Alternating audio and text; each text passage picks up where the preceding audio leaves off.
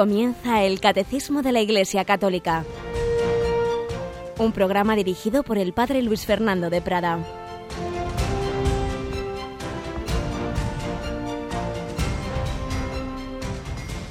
Muy buenos días, aquí estamos de nuevo querida familia de Radio María en esta nueva edición del Catecismo de la Iglesia Católica para seguir aprendiendo del magisterio de nuestra Madre la Iglesia, para seguir avanzando en la fe, esa virtud que es la raíz de todas las demás, para pedir a la Virgen María, de la que nos va a hablar el Catecismo de hoy, que nos ayude a caminar, a ser peregrinos de la fe, como ella lo fue. Y como, también lo quiere ser nuestra compañera Cristina Rubio, que nos acompaña. Buenos días, Cristina. Muy buenos días, padre.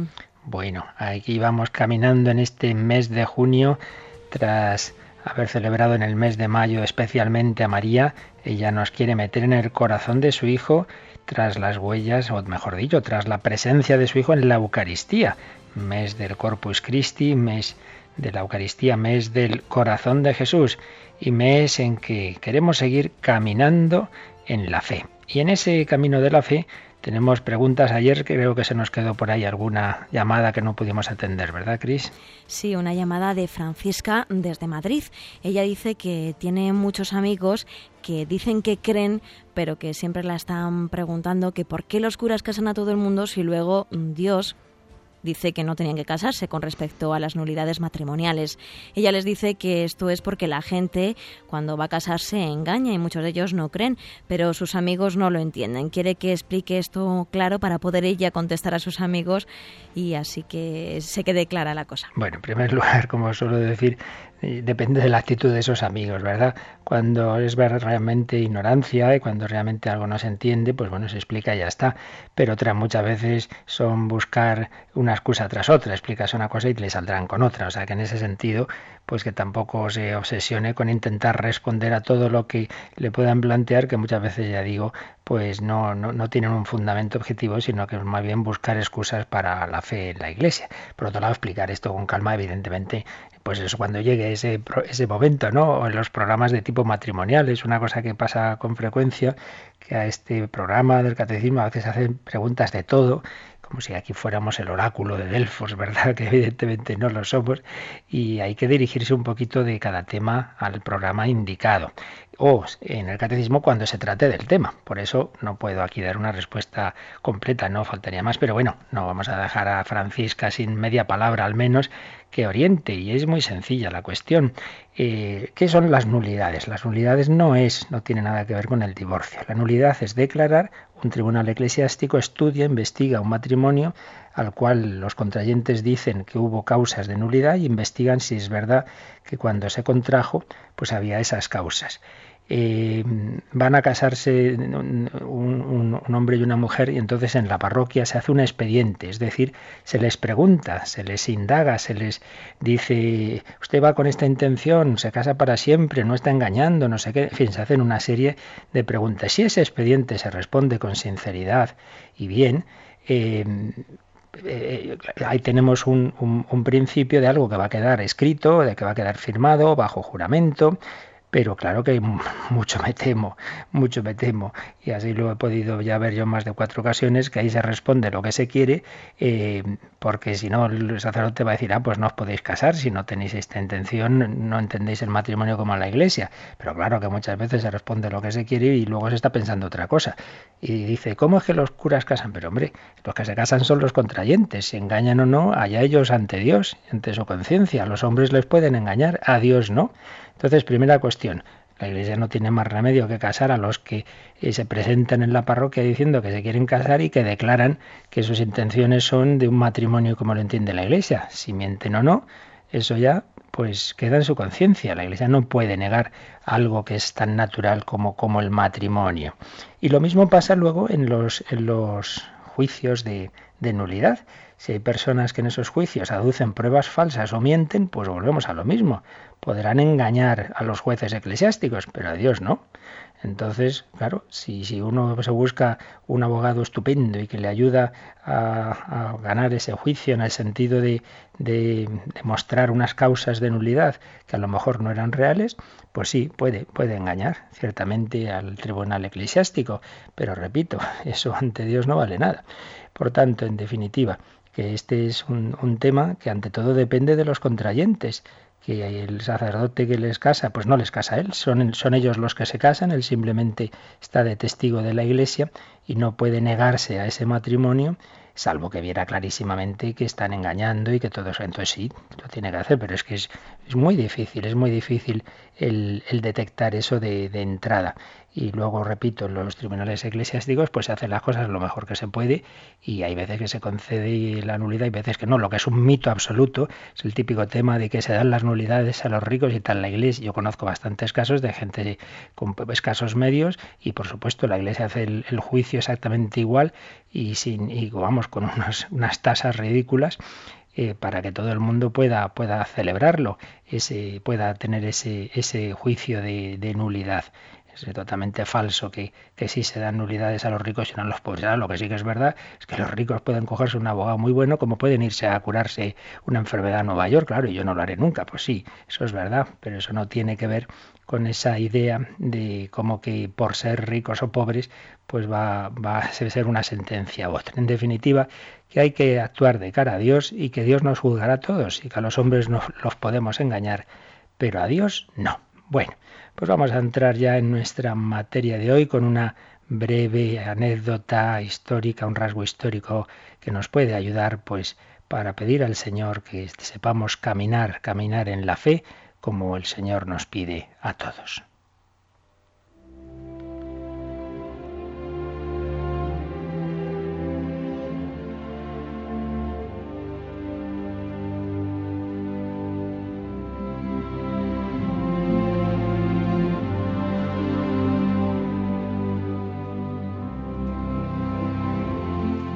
Y hoy ese rasgo histórico que nos trae Padre José Julio Martínez lo titulaba No tiró el Santo Cristo y hacía alusión a ese momento en que en Vietnam se está instaurando el duro marxismo perseguidor de la Iglesia y muchas familias cristianas iban huyendo.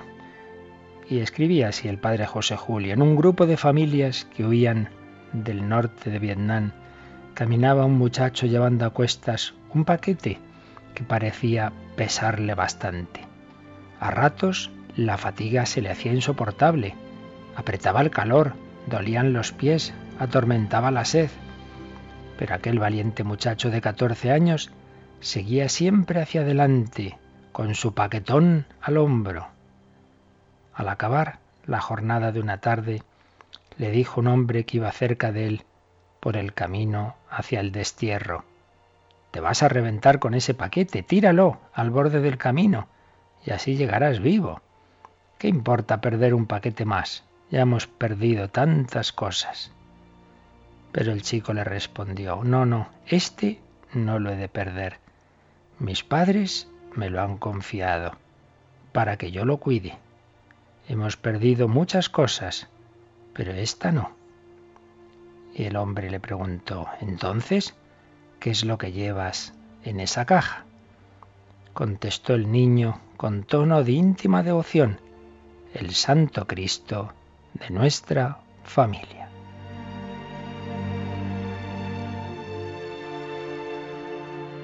Y comentaba el padre José Julio, esta respuesta es un símbolo de la historia heroica de tantos católicos que han tenido que huir de regímenes que perseguían la fe, con tal de no perder su santo Cristo, es decir, su fe cristiana y su libertad para practicarla. Prefirieron abandonar patria, hogar, comodidades y emprender increíbles caminatas. Buen ejemplo para los que queréis conservar fielmente el Santo Cristo de la familia, es decir, la fe, la esperanza y la caridad en el servicio a Dios y en el amor a los hermanos. Podemos recordar también cómo San José y la Virgen María huyeron a Egipto cuando el ángel le dijo a San José en sueños que Herodes buscaba al niño para matarlo. Pues ahí también podemos ver un símbolo que a veces la familia tiene que huir a Egipto, es decir, tiene que buscar momentos, ambientes, situaciones, colegios, donde pueda preservar la fe de sus hijos. Si ve que están en un ambiente, en una situación donde pueden matar a Jesús en su alma, pues a veces hay que huir, huir de nación, como en estos casos que cada día se producen más de cristianos perseguidos en su fe, o sin llegar a tanto, pero irse de un determinado ambiente, de un determinado colegio. A veces hay familias que han cambiado de ciudad para ir a otra donde sus hijos podían tener mejor educación cristiana. Podemos perder todo, pero no la fe. No tirar nunca el Santo Cristo. No tirar lo más importante que tenemos, que es a nuestro Señor y Salvador.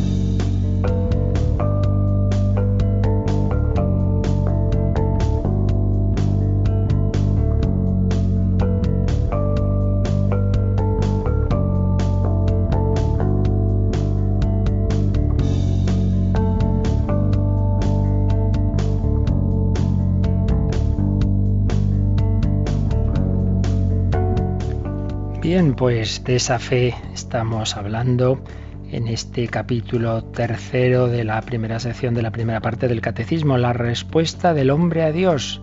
Artículo primero, creo, creo, la obediencia de la fe. Y ayer veíamos el modelo de Abraham, padre de todos los creyentes. Es el gran modelo del Antiguo Testamento de creyente, padre de los creyentes, Abraham, nuestro Padre en la fe. Pero evidentemente hay muchos más testimonios de fe en el Antiguo Testamento. Y ellos hace una alusión sintética breve el número 147 del Catecismo que podemos leer, Cristina. El Antiguo Testamento es rico en testimonios acerca de esta fe. La carta a los hebreos proclama el elogio de la fe ejemplar por la que los antiguos fueron alabados. Sin embargo, Dios tenía ya dispuesto algo mejor, la gracia de creer en su Hijo Jesús, el que inicia y consuma la fe. Así pues, muchos ejemplos de fe en el Antiguo Testamento, pero que todos ellos, como todo el Antiguo Testamento, miraban hacia la consumación de la fe que se iba a dar en Jesús, en el Hijo de Dios hecho hombre. Todos creían en Dios preparando lo que iba a ser la fe en el Dios hecho hombre, en Jesús. Y se nos ha mencionado esa carta a los hebreos, que ayer también citábamos, y os decía que sería provechoso leer con calma pues esos capítulos de, esta carta a los hebreos donde se nos habla de, esa fe de los antiguos. Vamos a leer algunos pasajes. Básicamente lo tenemos en el capítulo 11 de esta carta a los hebreos.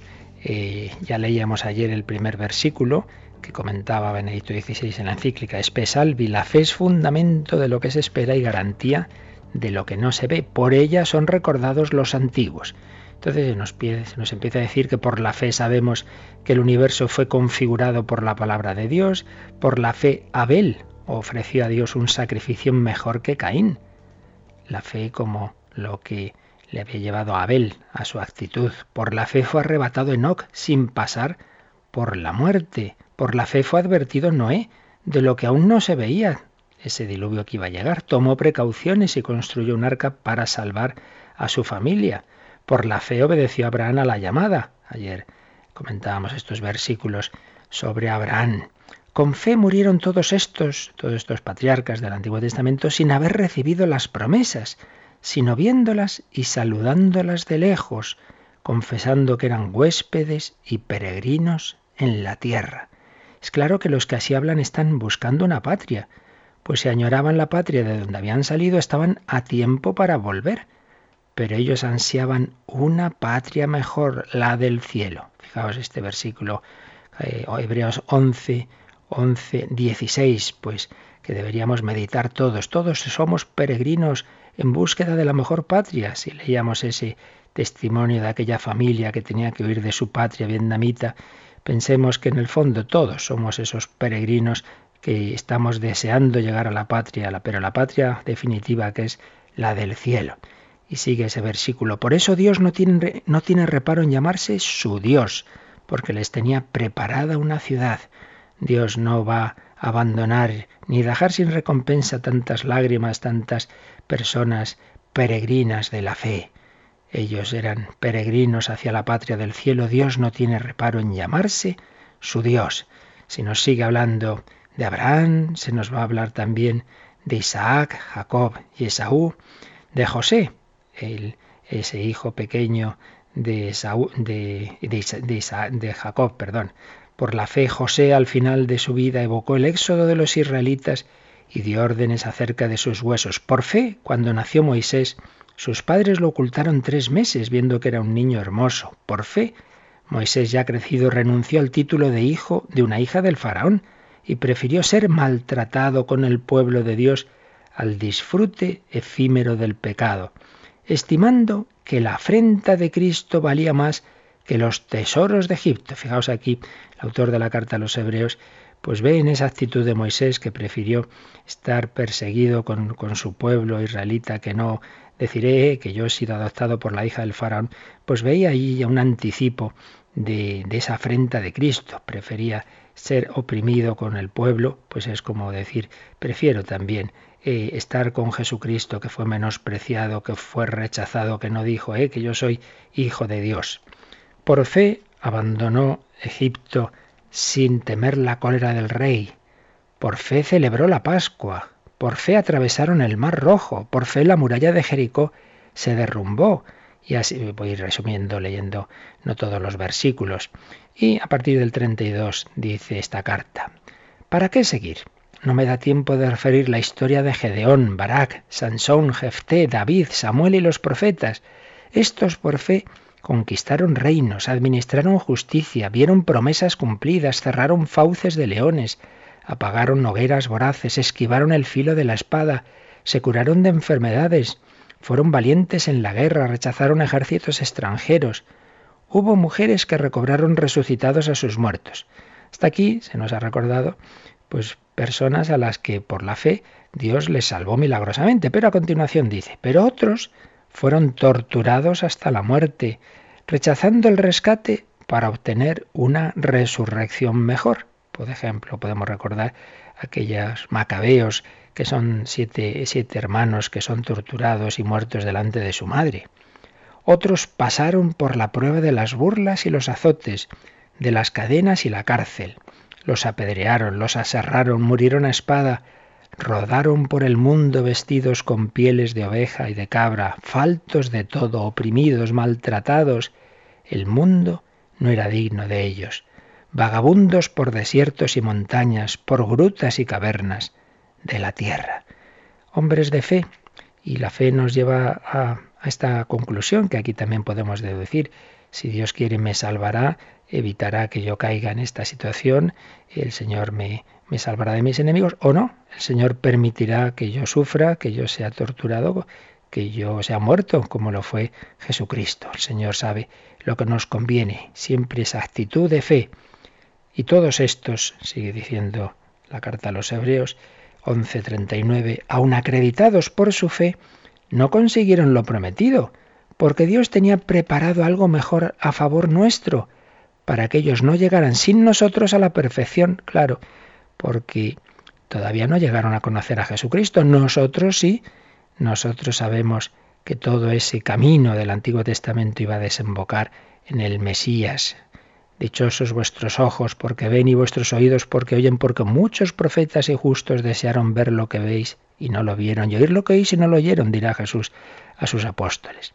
Y ya al inicio del capítulo 12 tiene una frase preciosa que a todos nos debe animar. Teniendo una nube tan ingente de testigos, estos testigos hombres de fe del Antiguo Testamento que se nos ha recordado, pues teniendo tantos testigos, y podríamos añadir luego tantos millones de testigos en los 20 siglos de cristianismo, tantos mártires, tantos confesores de la fe, teniendo esa nube tan ingente de testigos, corramos en la carrera que nos toca, renunciando a todo lo que nos estorba y al pecado que nos asedia, fijos los ojos en el que inició y completa nuestra fe, Jesús, quien en lugar del gozo inmediato soportó la cruz, despreciando la ignominia, y ahora está sentado a la derecha del trono de Dios. Es decir, recordando por un lado a tantos mártires, tantos testigos, tantos hombres de fe del Antiguo y del Nuevo Testamento, y puesta nuestra mirada en Jesús, que fue el primero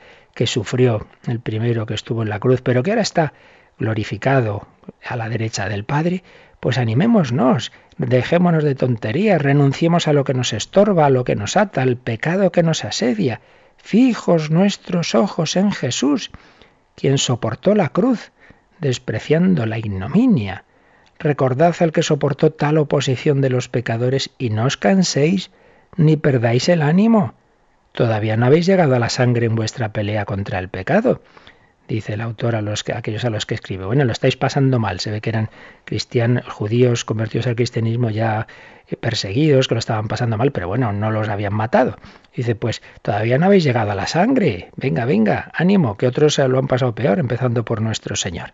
Pues esto nos lo dice también la palabra de Dios a todos nosotros, que tenemos muchísimos mártires, muchísimos testigos y ante todo tenemos al propio Jesús que lo pasó mal, pero que está sentado a la derecha de Dios. Pues ánimo a seguir caminando.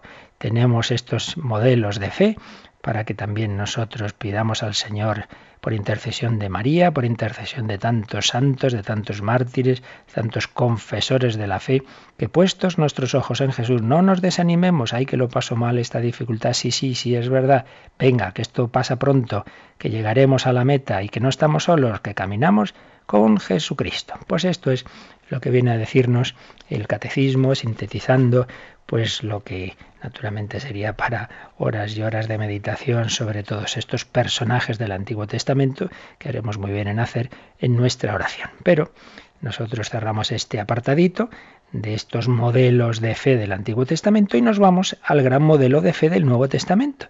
Y es que fijaos, Jesús es modelo de todo, pero hay una cosa de la que no lo es, de la fe. Jesús no cree, Jesús ve. Jesús como Hijo eterno del Padre veía al Padre, veía al Padre, no es modelo de fe. ¿Quién es nuestro modelo de fe? La Virgen María. Por eso pasamos al siguiente apartado que se titula María, dichosa la que ha creído y que empieza con el número 148. La Virgen María realiza de la manera más perfecta la obediencia de la fe. En la fe, María acogió el anuncio y la promesa que le traía el ángel Gabriel creyendo que nada es imposible para Dios y dando su asentimiento. He aquí la esclava del Señor, hágase en mí según tu palabra.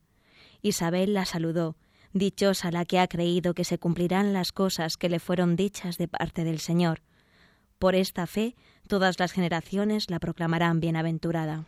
Así pues, María es la que realiza de la manera más perfecta la obediencia de la fe se nos van a recordar en este número y en el siguiente los momentos principales de ese camino, de esa peregrinación de la fe de María. En primer lugar, la primera gran, etapa es cuando acoge el anuncio del ángel, anuncio y promesa, en la anunciación, y cree que nada es imposible para Dios tampoco el que sin dejar de ser virgen, como ella se había sentido llamada por el Señor, sin dejar de ser virgen, pudiera también ser madre del Mesías. Se fía, lo cree, cree en lo imposible para los hombres, pero posible para Dios, y da su asentimiento. He aquí la esclava del Señor, hágase en mí según tu palabra. En segundo lugar, se nos recuerda su visitación, y en esa visitación a Isabel, pues fijaos cómo la saluda Isabel, dichosa la que ha creído Feliz la que ha creído, feliz el que cree. Dichosa la que ha creído que se cumplirían las cosas que le fueron dichas de parte del Señor. María creyó. Y por esta fe todas las generaciones la proclamarán bienaventurada, como dirá la Virgen en el Magnífico. Luego profundizamos en todo esto, pero vamos a leer para tener ya el conjunto de, de doctrina sobre la fe de María en el Catecismo, el número siguiente, el 149. Durante toda su vida y hasta su última prueba, cuando Jesús, su Hijo, murió en la cruz, su fe no vaciló. María no cesó de creer en el cumplimiento de la palabra de Dios. Por todo ello, la Iglesia venera en María la realización más pura de la fe. Pues después de habernos hablado de esas primeras etapas gozosas de la Anunciación, de la visitación, se nos va a hablar de lo doloroso durante toda su vida, durante toda su vida, y hasta su última prueba, cuando Jesús murió en la cruz, la fe de María no vaciló. Claro, era fácil creer cuando las cosas eran bonitas, iba todo bien, pero María tampoco vaciló en su fe cuando llegó la oscuridad y sobre todo cuando llegó la cruz. Por eso María es modelo de fe. Pues vamos hoy a profundizar un poquito, porque también esto nos daría para muchísimo, pero bueno, un poquito al menos en esta figura de nuestra Madre Santa María como modelo de fe. Hay un libro muy interesante de un autor converso eh, que es eh, judío y que era maoísta y era ateo, por supuesto, y se convirtió al catolicismo, Fabrice Adjad, eh, francés, convertido en 1998. Es un hombre muy profundo, tiene cosas muy interesantes. Un libro suyo que se titula La fe de los demonios. La fe de los demonios habla muy bien de lo que realmente es la fe y habla de esta lucha entre, entre María y Satanás, recordando lo que dirá el Señor en el Génesis cuando Eva, Eva peca y Adán peca, el pecado original, y el Señor le dice a la serpiente, enemistad pondré entre ti y la mujer, entre tu linaje y su linaje, él te pisará la cabeza, mientras tú acechas su calcañar. Indica este autor que según este versículo, lo que va contra lo demoníaco y, va a aplastar la cresta de su orgullo son estas dos cosas, lo femenino y la filiación. Lo femenino en cuanto a receptividad a la gracia, frente a cerrarse uno en la naturaleza. Y eso lo tenemos ante todo en la Virgen María. Todo su ser es acogida del Altísimo.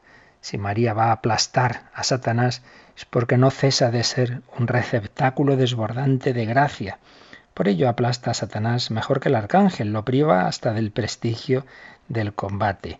Fijaos que San Luis María Griñón de Montfort decía que la antigua serpiente teme más a María, en cierto sentido, que a Dios mismo. ¿En qué sentido? Hombre, no, por supuesto, es que no es que el poder de Dios no sea infinitamente mayor que el de la Virgen, pero es que a Satanás, por ser orgulloso, le fastidia más, podemos decir, sufre infinitamente más por ser vencido y castigado por una pequeña y humilde sierva de Dios que por ser castigado por el propio Dios. Enemistad entre esos dos linajes. María la mujer, pero por otro lado filiación. Simiente, linaje hace alusión a filiación. Y filiación dice dos cosas que el orgullo rechaza, infancia y piedad filial. El espíritu de infancia del Evangelio. Si no os hacéis como niños, no entraréis en el reino de los cielos. Pues es fundamental para la fe.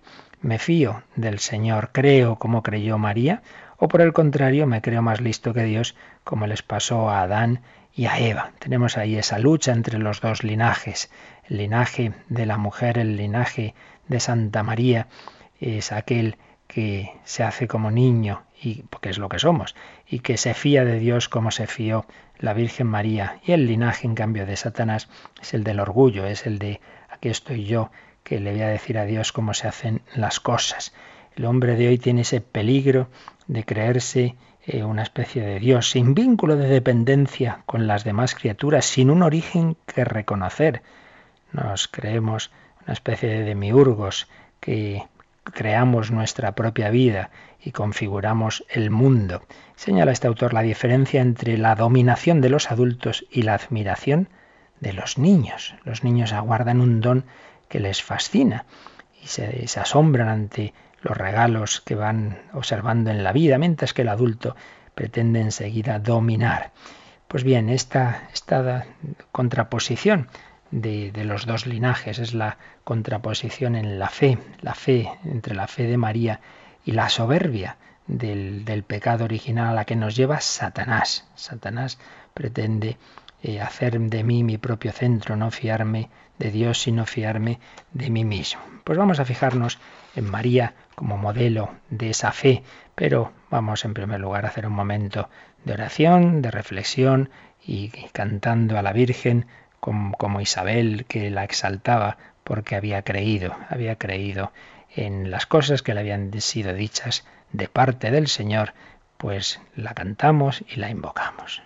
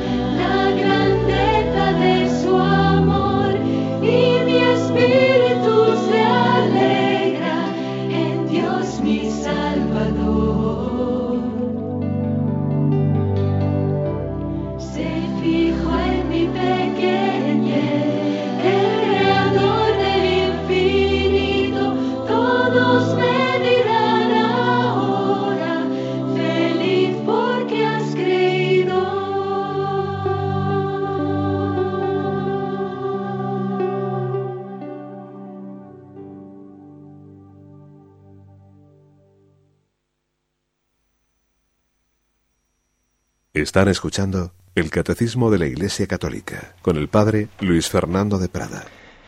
Feliz porque has creído.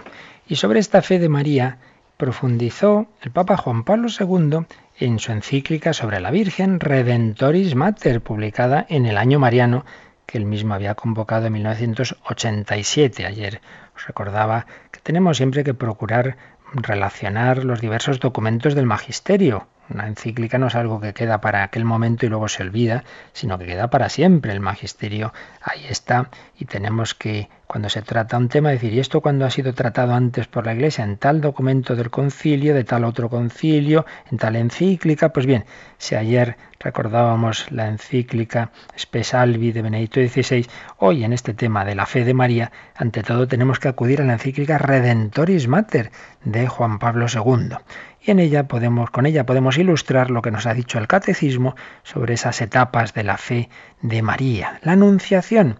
Dios habla a María a través de Gabriel. La plenitud de gracia anunciada por el ángel significa el don de Dios mismo. La fe de María indica cómo la Virgen de Nazaret ha respondido a este don. El concilio Vaticano II decía que cuando Dios revela, hay que prestarle la obediencia de la fe, por la que el hombre se confía libre y totalmente a Dios.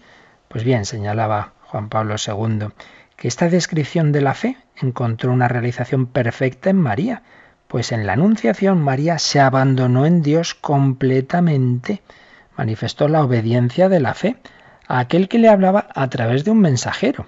También tengamos esto en cuenta, que, María se ha fiado del mensajero, del arcángel que le habla, y presta a Dios, a través de ese mensaje del mensajero, el homenaje del entendimiento y de la voluntad. Ha respondido con todo su yo humano y femenino. Este fiat de María, este hágase en mí, ha decidido, desde el punto de vista humano, la realización del misterio divino. Si la carta a los hebreos dice que cuando el Hijo de Dios entró en el mundo dijo, he aquí que vengo a hacer, oh Dios, tu voluntad, pues hay un paralelo en María, hágase en mí según tu palabra. María ha pronunciado su fiat por medio de la fe. Por medio de la fe se confió a Dios sin reservas y se consagró totalmente a sí misma, cual esclava del Señor, a la persona y a la obra de su Hijo. Fijaos expresión tan bella. La fe no es simplemente yo creo con la cabeza y luego hago lo que sea. No, no, es que toda mi vida se consagra a Dios. María se consagró. Nosotros nos consagramos a María y por medio de ella al Señor, pero es que ella es la primera que se consagró totalmente a sí misma, a la persona y obra de su Hijo. María va a ser María de Jesús. Ya no va a existir digamos, más que en función de su hijo. Toda la vida de María es en función de ese hijo que ya empieza a llevar en sus entrañas, que va a llevar a Isabel, que va a dar a luz en Belén, al que va a llevar a Egipto, con el que va a vivir en Nazaret. María va a estar siguiéndole y también el que la va a dejar aparentemente se va a separar físicamente de ella durante la vida pública, pero siempre van a estar en relación, van a estar en Caná, van a encontrarse de vez en cuando y sobre todo van a volver a estar muy unidos en el momento de más dolor, la cruz, sin olvidar que ese momento fue anticipado en la pérdida así llamada de Jesús en el templo, un camino de fe de María. Y decía Redentoris Mater que la fe de María puede parangonarse a la de Abraham, igual que Abraham, esperando contra toda esperanza, creyó y fue hecho padre de muchas naciones, Abraham, esperando contra toda esperanza, creyó. Contra toda esperanza, porque ¿cómo podía humanamente creer que anciano y su mujer Sara estéril iba a ser padre de una gran descendencia? Pues lo creyó. Bueno, pues también María creyó que sin dejar de ser virgen podía concebir por obra del Espíritu Santo al Hijo de Dios. La fe de María es semejante y mayor aún que la fe de Abraham. Hace falta más fe para creer que se puede ser virgen y madre que para pensar que Dios podía curar la esterilidad de Sara. biblista Salvador Muñoz Iglesias dice que en ese elogio de Isabel, feliz la que ha creído, había una alusión velada, por contraste, a la desgracia de su marido Zacarías, que no había creído, en cambio, al ángel cuando le había dicho que su mujer Isabel, también otra mujer estéril y anciana que iba de la luz, a Juan Bautista, y no había creído Zacarías que pudiera ser eso posible, y se quedó mudo. Y hay ese contraste entre María, que cree, y Zacarías, que no cree. María inicia todo un camino de fe, un camino hacia Dios, y va a vivir la obediencia, la obediencia de la fe, como Abraham, María esperando contra toda esperanza creyó, se abandonó en la verdad misma del Dios viviente, sabiendo que los caminos del Señor son inescrutables. Romanos 11:33, cuán insondables son sus designios e inescrutables sus caminos.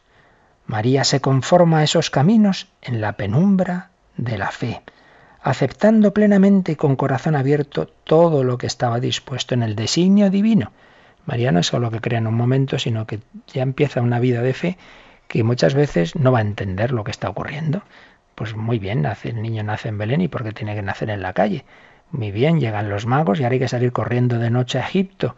Pues el Señor no, no, trata, digamos, humanamente muy bien a María y a José y a su propio hijo, pues sí que vaya vida, nada más empezar pues esas penalidades, caminos del Señor inescrutables, pero María se fía también en nuestra vida y muchas veces nos escribís correos y cartas pues mostrando esas dificultades y esos sufrimientos que muchas veces se dan en la vida. Pues no, no somos los primeros, el propio Señor y la Virgen y San José han pasado por ahí. Y fijaos que decía Juan Pablo II, que si hubo una anunciación pues muy gozosa, esa anunciación del ángel Gabriel a María, eh, será hijo del Altísimo, etcétera, hay una segunda anunciación, en cambio, con un matiz doloroso, que es la del anciano Simeón. Simeón también le va a hablar a María de su hijo, pero va a decir que será signo de contradicción. Le van a anunciar la dimensión histórica concreta en la cual su hijo va a cumplir su misión. ¿Qué dimensión va a ser esa? La incomprensión y el dolor. María deberá vivir en el sufrimiento su obediencia de fe al lado del Salvador que sufre. Su maternidad será oscura y dolorosa.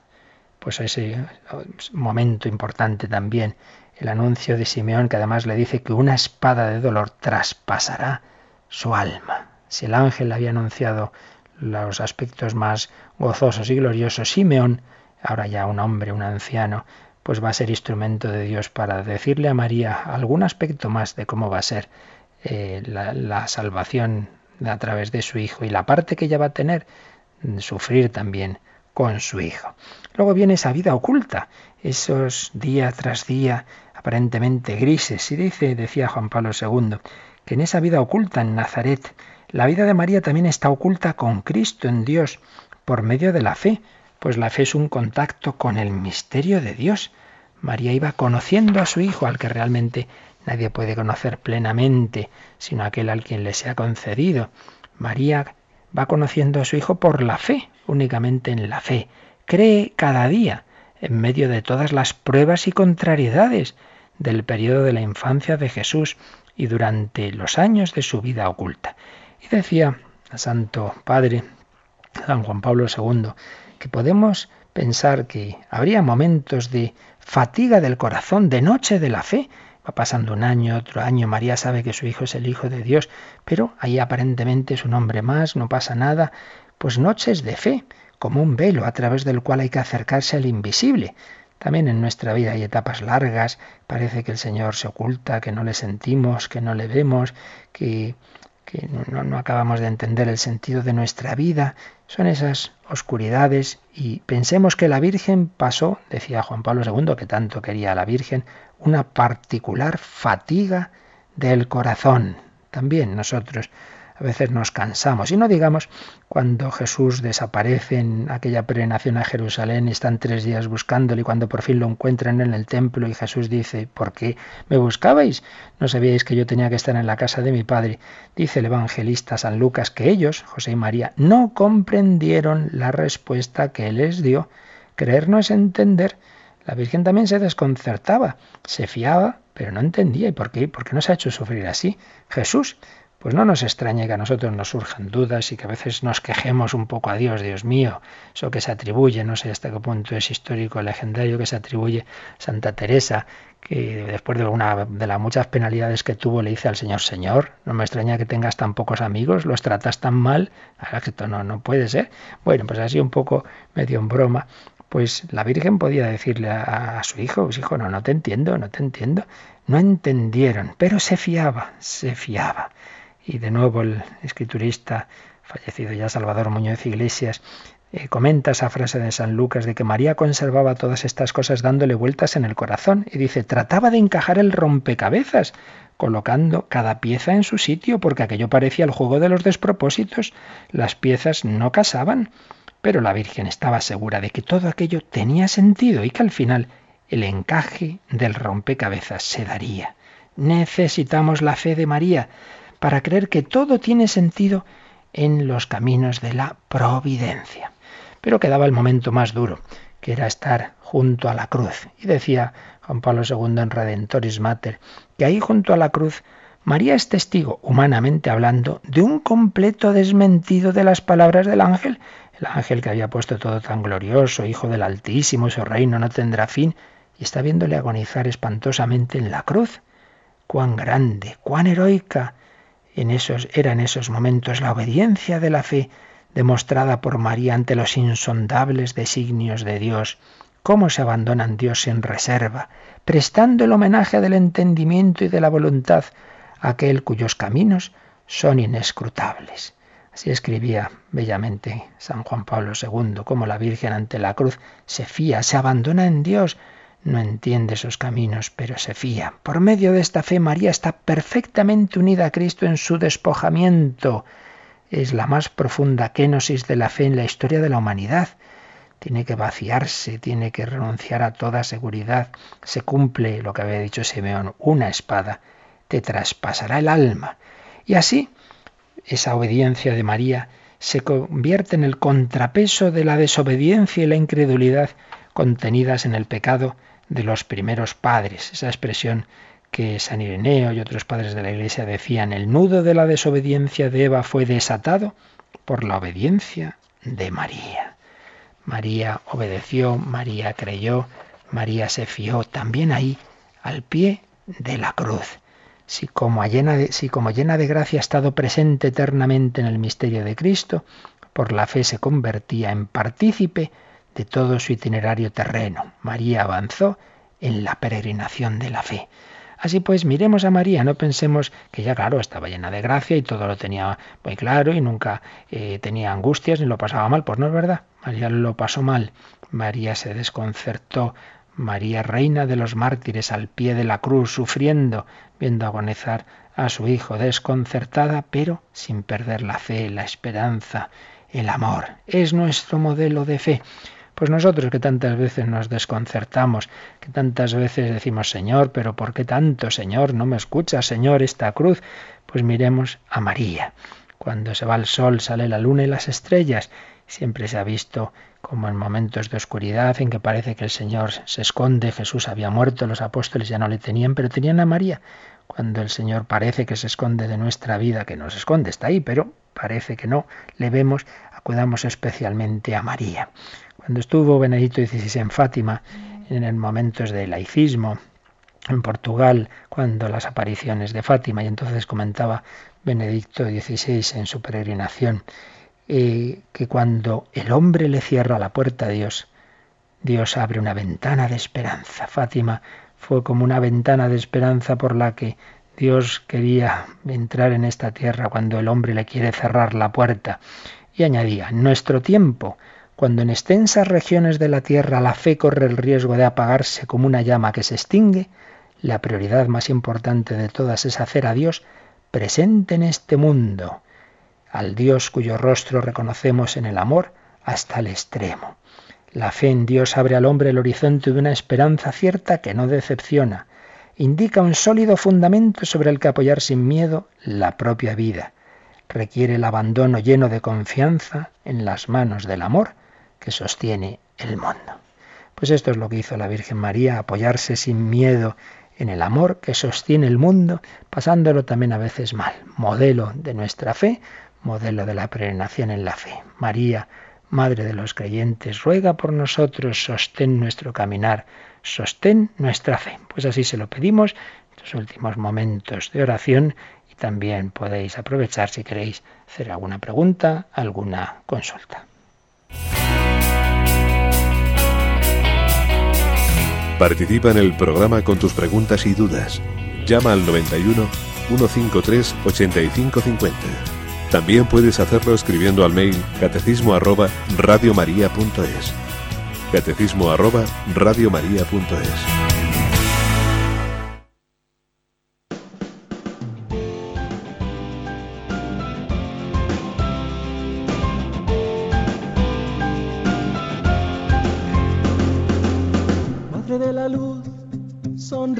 del Padre, si confiado a su voluntad. Madre de la luz, estrella que guía mi noche oscura hacia el sol de Dios.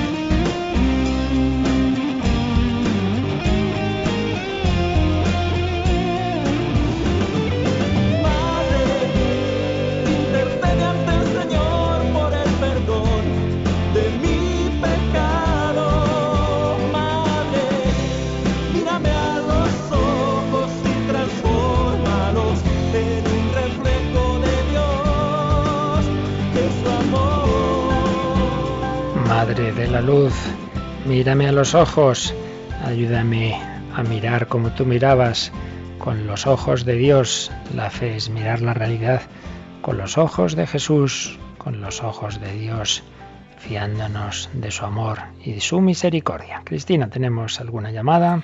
Sí, tenemos una llamada desde Barcelona, es Dolores. Ella dice que, bueno, si usted dice que la Virgen se consagró a la persona de su hijo y a su obra, que es para mm, hasta el fin de los tiempos, ella pide que le pidamos al Papa que se promulgue el quinto dogma, Virgen, la Virgen como mediadora y corredentora y abogada.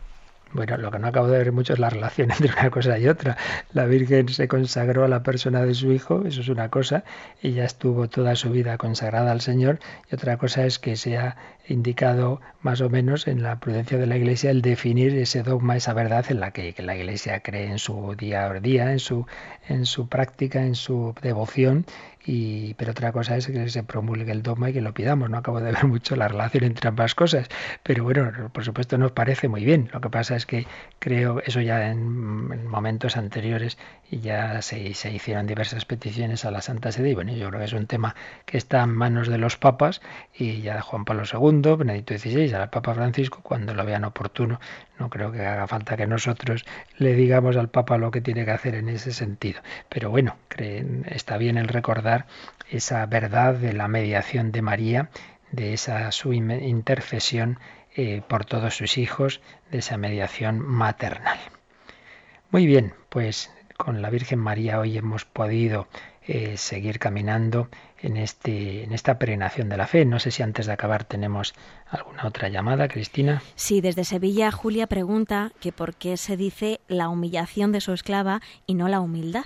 Pues sí, es una buena pregunta y de hecho dicen los expertos que no es una buena traducción. Vamos a ver ahora, un momentito que voy a coger aquí la, la Biblia esta nueva traducción que ha hecho la, conferencia episcopal, que es de donde se van a ir tomando los textos litúrgicos, las nuevas, digamos, traducciones de las lecturas de la misa y de, por tanto, también de la liturgia de las horas y, por tanto, del Magnificat en vísperas, eh, se va a tomar de esta nueva traducción. Pues bien, en esta traducción de la conferencia episcopal dice así, Proclama mi alma la grandeza del Señor, se alegra mi espíritu en Dios mi Salvador, porque ha mirado la humildad de su esclava. Así que esté tranquila nuestra comunicante, que esa traducción, bueno, como pasa con todas las traducciones, cada palabra tiene sus matices, sus pros, sus contras, y ciertamente pues muchas personas decían que no era muy feliz esa traducción de la humillación, y así lo ha visto esta nueva traducción y ahora se, se va a decir de esta otra forma. Lo que pasa es que hasta que no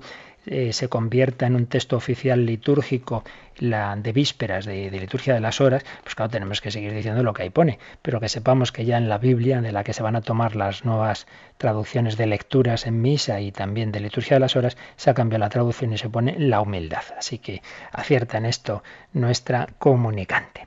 Pues nada, muchas gracias a todos. Si quiero comentar que muchas veces, claro, leo artículos, ponemos canciones y muchas veces me llegan correos. ¿Me la puede mandar? Porque aquí uno ya no, la vida no da para, para tanto. Por un lado, recordamos que nosotros en Radio María no podemos enviar canciones por razones legales. Podéis pedir la copia del programa entero y ahí oís la canción pero no, no podéis, no podemos enviaros esta canción, esta otra. Y luego a mí en particular, pues es que me es imposible atender a tantos correos y, buscar ese artículo. Yo tengo aquí un archivo de infinidad de cosas y claro, saco un papel, saco otro, pero luego no puedo estar ahí fotocopiando, escaneando, enviando a todo el mundo. Tened misericordia de uno que ya no da para más.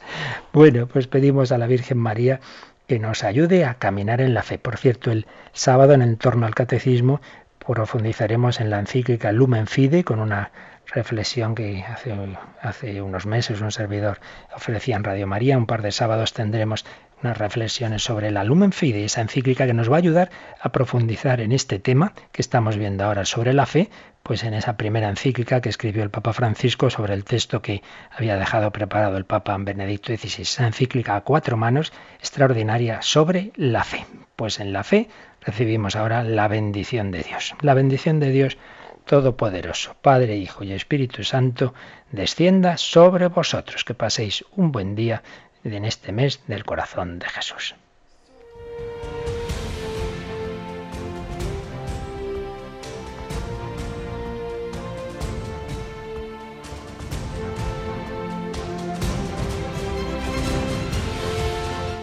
Han escuchado en Radio María el Catecismo de la Iglesia Católica un programa dirigido por el Padre Luis Fernando de Prada.